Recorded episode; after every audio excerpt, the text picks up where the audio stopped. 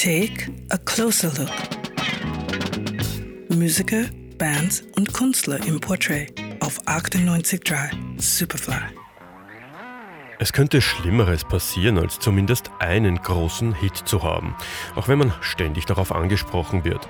Ray Parker Jr. hat mit seinem Titelsong zum Film Ghostbusters dem Streifen auch einen Klang gegeben, der Kinder der 80er ihr Leben lang begleiten wird.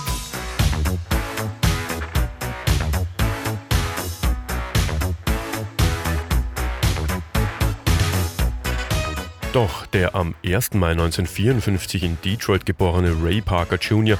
darf nicht nur auf Musik für Geisterjäger reduziert werden, auch wenn er dieser Nummer seinen Ruhm verdankt. Mitte der 70er Jahre war Parker Musiker in Barry Whites Love Unlimited Orchestra und hat mit Herbie Hancocks Headhunters gespielt. Vor allem als Stage-Musiker ist Ray Parker Jr. von Bedeutung geworden. 1977 ein weiteres wichtiges Jahr für Ray Parker Jr. Er gründet mit drei Freunden die Band Radio.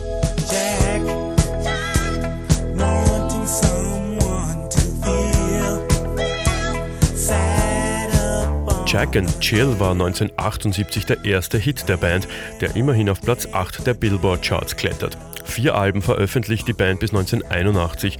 Auf ihrem letzten Werk zu hören ist ihr größter Hit, der titelgebende Song A Woman Needs Love, der zwei Wochen die Billboard-Charts anführt. Unser liebster Song der Band ist aber schon 1979 auf dem Album Rock On herausgekommen.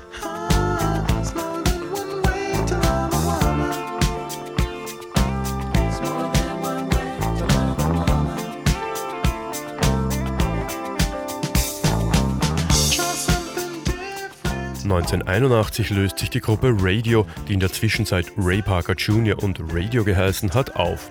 Ray arbeitet von da an solo weiter und veröffentlicht sechs Top 40 Hits, darunter 1984 auch den Song Ghostbusters für den gleichnamigen Film. Sein bis heute größter Hit, mit dem er auch für den Oscar als Best Original Song nominiert war. Gewonnen hat ihn dann aber Stevie Wonder.